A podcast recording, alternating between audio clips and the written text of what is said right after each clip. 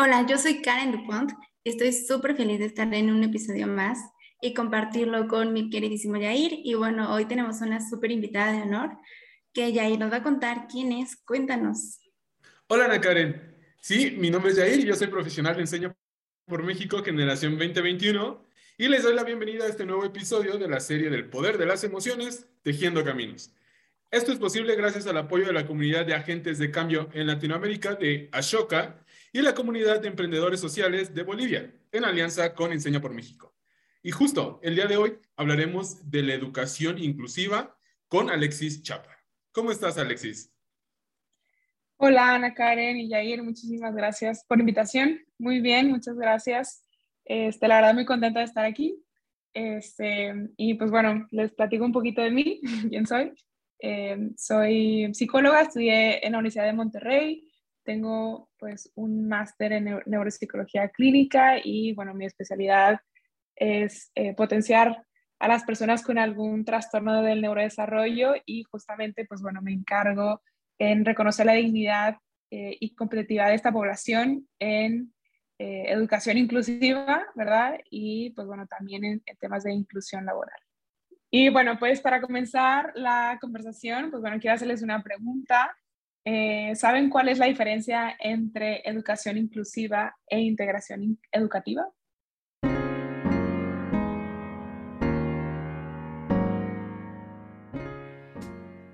Alexis, me parece muy interesante la pregunta y más con todo lo que nos has platicado de experiencia. Fíjate que yo también soy psicóloga y justo me gustó, me gustó como abordar una parte de la neuropsicología pero no tengo, o sea, como a ciencia cierta, no, no, sé, no sé cuál es la diferencia entre educación inclusiva e integración educativa. O sea, ni siquiera creo que los había escuchado. No sé, tú, Jair. Híjole, es, es una excelente pregunta, Karen, y la verdad es que es, sí, una excelente pregunta que nos, que nos hace Alexis. La verdad, creo que sí, sé la diferencia entre esta parte de ser inclusiva y ser eh, esta parte de integrar. Según yo, la cuestión de educación que tiene que ver con la integración es que las personas con necesidades educativas especiales con y sin discapacidad las traemos de esos centros eh, especiales, vamos a llamarlos así, y los metemos a todos estos centros regulares, ¿va? Pero no, esos centros no satisfacen las necesidades educativas especiales o no en su mayoría. Solamente los estamos integrando en ese, en ese grupo o en esa sociedad regular. Y la cuestión de esta parte ser inclusiva, justo, es que esas personas, una vez que ya están integradas, bueno, al menos yo así lo pienso, eh, que están integradas en esta sociedad regular, ahora sí, tienen desde infraestructura que le ayuda a acceder a los espacios, tiene material por ejemplo, en cuestiones educativas, ¿no? Pensando en personas eh, que tienen eh, ceguera, pues esta parte del lenguaje braille, o personas por ahí que no pueden escuchar, que tienen problemas auditivos, tenemos no sé, se me viene a la mente como presentaciones con subtítulos, entonces ya estamos hablando de una educación inclusiva. Pero seguramente aquí la experta es Alexis, así que Alexis, alúmbranos el camino, por favor. Pues exactamente, Yair, justo esa es como eh, la, la, diferencia. Este, sí, la, la, integración educativa, pues sí, es, es cuando los alumnos con necesidades educativas especiales estudian en estas aulas o estas escuelas regulares. Eh, las personas con necesidades educativas especiales no solo son personas con alguna discapacidad, sino también son aquellas personas pues, que tienen estas habilidades sobresalientes o personas con alguna dificultad en su lenguaje o alguna otra condición de vida. Y justo se les van proporcionando pues estos apoyos individualizados según sus necesidades. Pero, por otro lado, la educación inclusiva pues es una educación pues con mucho más calidad. Ya no existen como estas barreras o estos prejuicios que van pues limitando o eh, frenando un poco el aprendizaje de las personas y al contrario van fomentando esta participación en las aulas y se van enfocando también a, que otras personas vayan eh, pues previniendo esta discriminación a estas personas con, con alguna discapacidad.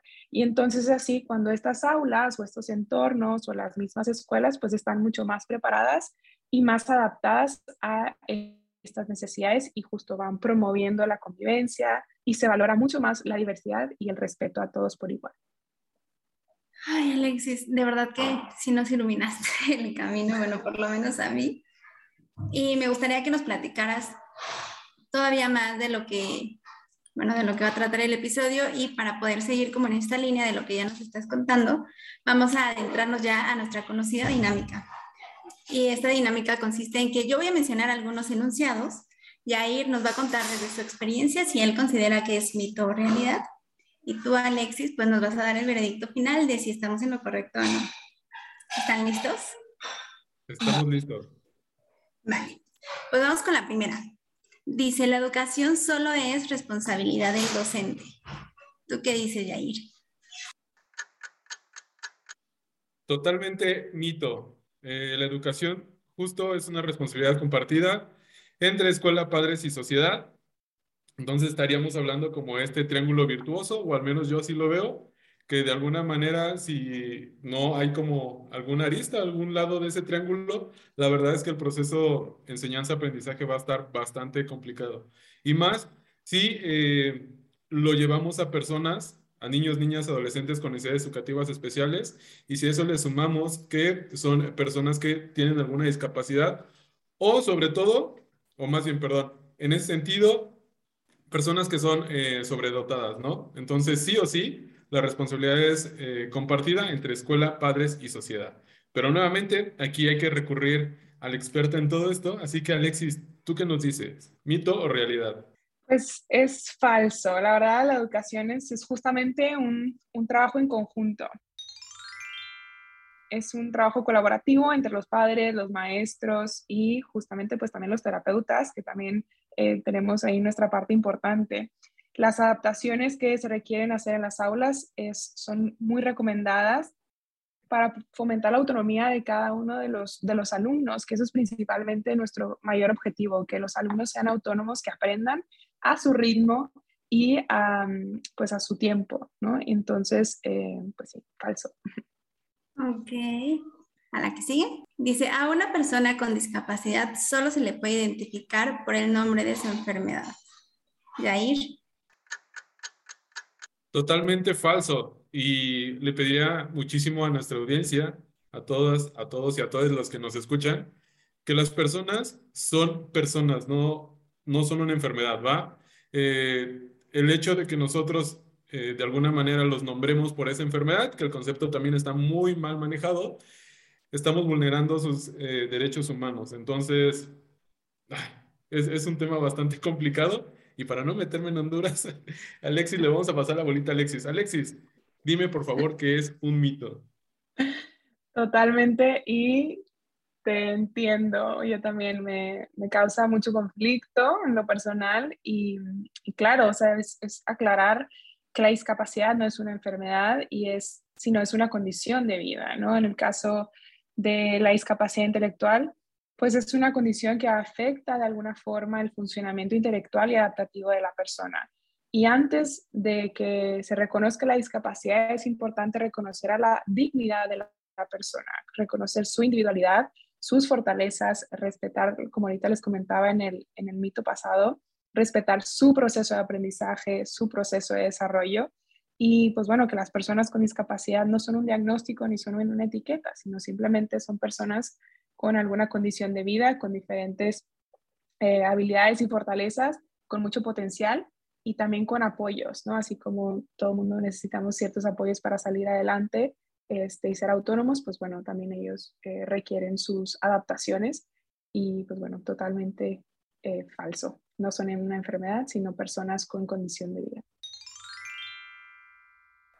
Justamente, y con esto me gustaría rescatar, hace poquito estaba platicando justo con estas personas y me decía mucho que, que les dicen como que son angelitos o que son niños eternos y, o sea, les juro que él me decía, es que se enojaba mucho porque dicen, no, yo ya pues soy un joven adulto y no puede, o sea, no pueden verme siempre como un niño chiquito y siempre es como, como que su nombre lo desean en diminutivo, ¿no? ya no me digan así porque no me gusta porque yo ya soy grande, ¿no? Y también entra como en esta parte el como hasta invalidarlos o minimizarlos y siempre verlos tú como pequeños. O sea, desde uno, o sea, siento que uno puede traer como este chip y desde decirle como su nombre en diminutivo, ya todo como que...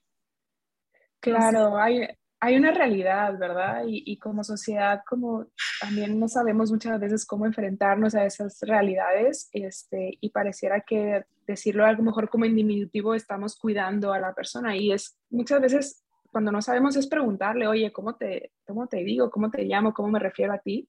Em, pero pues a veces eh, es mejor preguntar a, a no ofender, ¿verdad? Y, y, hablar con la verdad y con la realidad. Digo, la persona va a seguir creciendo y va, vamos a ayudar a, a, complementar esa identidad, porque si es un adulto, pues ¿cómo lo vamos a tratar como un niño o a ponerle actividades de niños cuando ya es un adolescente? ¿no? O sea, hay que ayudar y a, a su, a ir acomodando su, su perfil de fortalezas y identidad también. Justamente. Y bueno, en la misma línea va el que sigue. Las personas con discapacidad intelectual nunca van a aprender. ¿Qué dice Jair? Bueno, así como lo mencionaba Alexis hace ratito, es esta parte de condición de vida. Entonces, justo, es necesario esclarecer que todos tenemos ritmos de aprendizaje distintos, incluso las personas que nos podemos eh, denominar o que estamos en la categoría de regulares, no todos aprendemos al mismo tiempo, ¿va? Entonces, eh, me imagino que nosotros tres estemos sentados en una aula de clases y quizás Alexis aprenda hoy, eh, yo aprenda mañana y a lo mejor Karen va a aprender en una semana, ¿no? Y los tres estuvimos en la misma clase, en las mismas instalaciones, el mismo tiempo. Por lo tanto, quiere decir que nosotros tenemos más bien ritmos de aprendizaje distintos.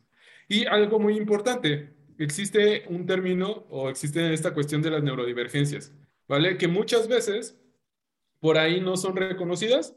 Incluso eh, en este catálogo que tenemos en la SEP, ah, las neurodivergencias como tal no están eh, estipuladas. Y si me equivoco, por favor, ahorita Alexis me corriges. Pero eh, según yo, dentro de ese marco como tal normativo que nos da la Secretaría de Educación Pública, no están tipificadas las neurodivergencias como tal. Sin embargo, sí existen, ¿va? Y bueno, ya solamente para cerrar esto y para ponerle el clavo a esto, para decir que es un mito, hay, algo muy importante es que no son capacidades diferentes, sino estamos hablando de procesos diversos. Todos y todas y todos tenemos estos tipos de ritmo de aprendizajes distintos. Pero ahora sí, vuélvenos a iluminar, Alexis. Pues totalmente de acuerdo contigo, Yair. Eh, definitivamente todas las personas tenemos un perfil de habilidades, de fortalezas y de, pues justo de un proceso de aprendizaje distinto. Y es importante respetar ese ritmo de las personas con alguna discapacidad, eh, particularmente intelectual, que sabemos que tienen alguna eh, pues alteración a nivel en los procesos cognitivos, ¿verdad? estamos muy acostumbrados a que al sistema educativo tradicional, que pareciera que todos tenemos que ir al mismo ritmo de aprendizaje de nuestros compañeros que compartimos la misma edad y este pues no, pareciera que nos tenemos que forzar a ir a, ese mismo ritmo y también a las personas con alguna discapacidad pues tienen que ir exactamente igual. Y pues no, tenemos que ser mucho más creativos, ¿no? Este, enseñarles de manera distinta, reconocer que, aprenden perdón, de manera distinta y que al final eh, tienen su proceso eh, y reconocer ese, proceso de manera óptima, ¿no? Y, que ese, perfil de habilidades que van a, desarrollar, pues va a ser tan enriquecedor como el tuyo y como el mío y que al final van a cumplir con su proceso de, aprendizaje que, estamos buscando. Y que además siento que capacidades diferentes las tenemos todos, ¿no? O sea, Exacto. capacidades distintas. Entonces sí, fue importante que se rescatara esa parte porque siento que es demasiado general. El, capacidades diferentes, pues todos tenemos discapacidades. Capacidades diferentes, pero todos tenemos capacidades diferentes. Totalmente de acuerdo. Y ahora, este, vamos con el siguiente enunciado que dice, el espacio es inclusivo solo porque tiene el icono de discapacidad. Yair, ¿qué piensas? Pues mira, Karen, estuviera padre que todos y todas respetáramos, aunque sea porque tiene el icono de discapacidad, ¿no? O sea, muchas veces, no sé si les ha pasado, sobre todo a mí me tocan los estacionamientos de alguna plaza comercial, que está eh, a reventar y solamente están como los lugares para personas con discapacidad. Y en una de esas, pues ya sabes, ¿no? ¡Fum! Se mete el carro. Digo, pues si es una persona o tiene eh, a un familiar o bueno, viene una persona con discapacidad en el auto, pues está bien ese lugar designado. Sin embargo, pues tú ves a las personas que se bajan bien, o sea, en cuestiones motrices todo bien y tú te quedas así como chin, ¿no? O sea, se supone que es un espacio, se supone que estamos siendo parte eh, de esta cultura de empatía, de, de, reconocer las diversidades. Entonces, pues obviamente todo esto es un mito y el espacio inclusivo, o es un espacio inclusivo porque responde a las necesidades específicas del individuo con discapacidad. Eh, por ejemplo, las rampas, por ejemplo, eh, la verdad es que desconozco bien cómo se llaman los aditamentos, pero los caminitos que le ponen para las personas que tienen, bueno, que son invidentes y se manejan con su bastón, que los llevan como en la ruta. Eh, lenguaje braille, me imagino yo, esos sí son espacios inclusivos, ¿no? De alguna manera están respondiendo a las necesidades específicas del individuo y no solamente es porque le colguemos por ahí un, un letrero. La verdad es que ni lo respetamos, ¿no? Para ser como bastante francos. Pero bueno, Alexis, dinos, ¿es un mito o es una realidad?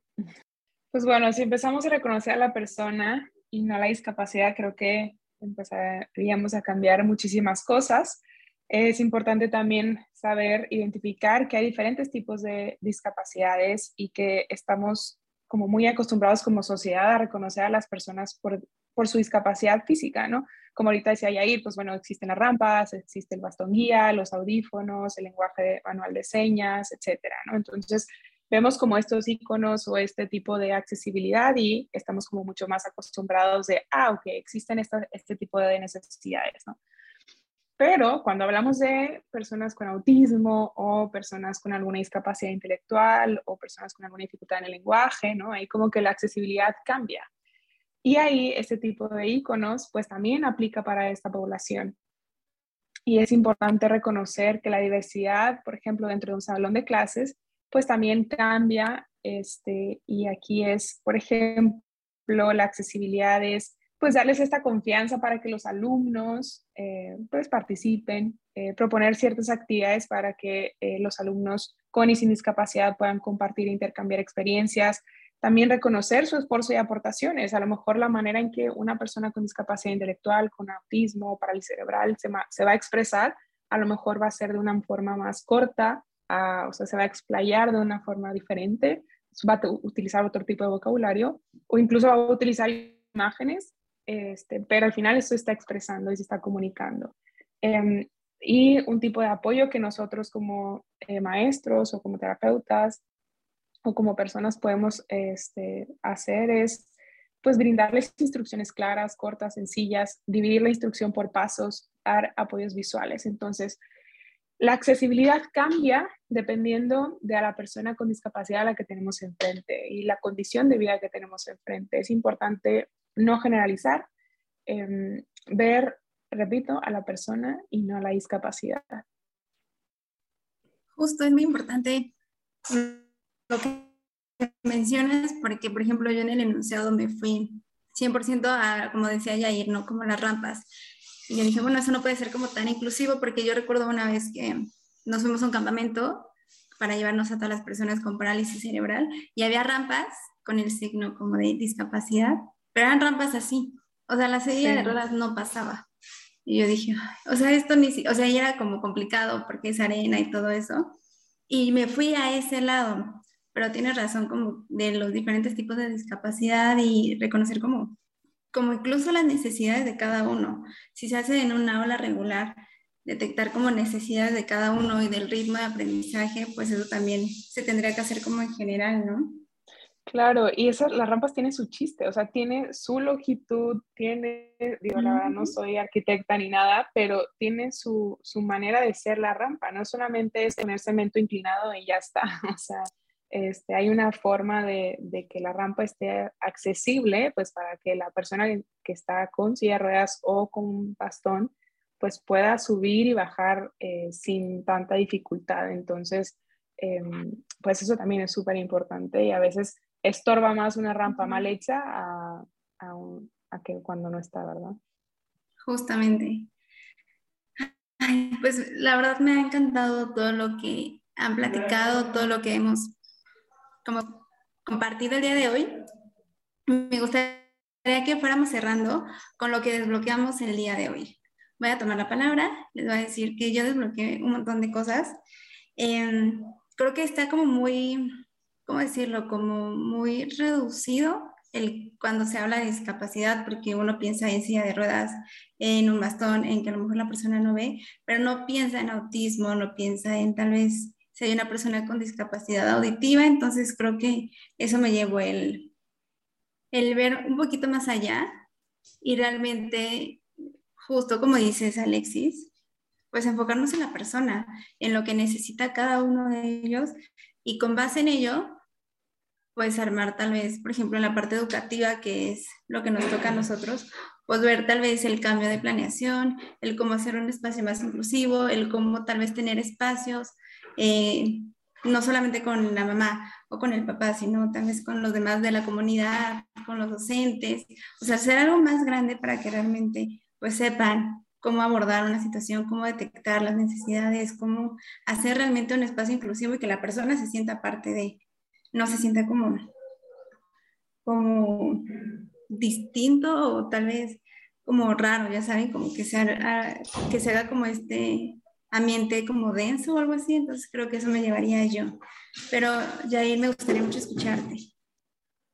Híjole, pues yo también, al igual que tú, me llevo sobre todo tengo como cuatro puntos muy importantes. Uno que destapó Alexis ahorita, que la verdad es que justo cuando de alguna manera se habla de discapacidades, son discapacidades motrices mayormente, ¿no? Esta parte de la silla de ruedas, del bastón.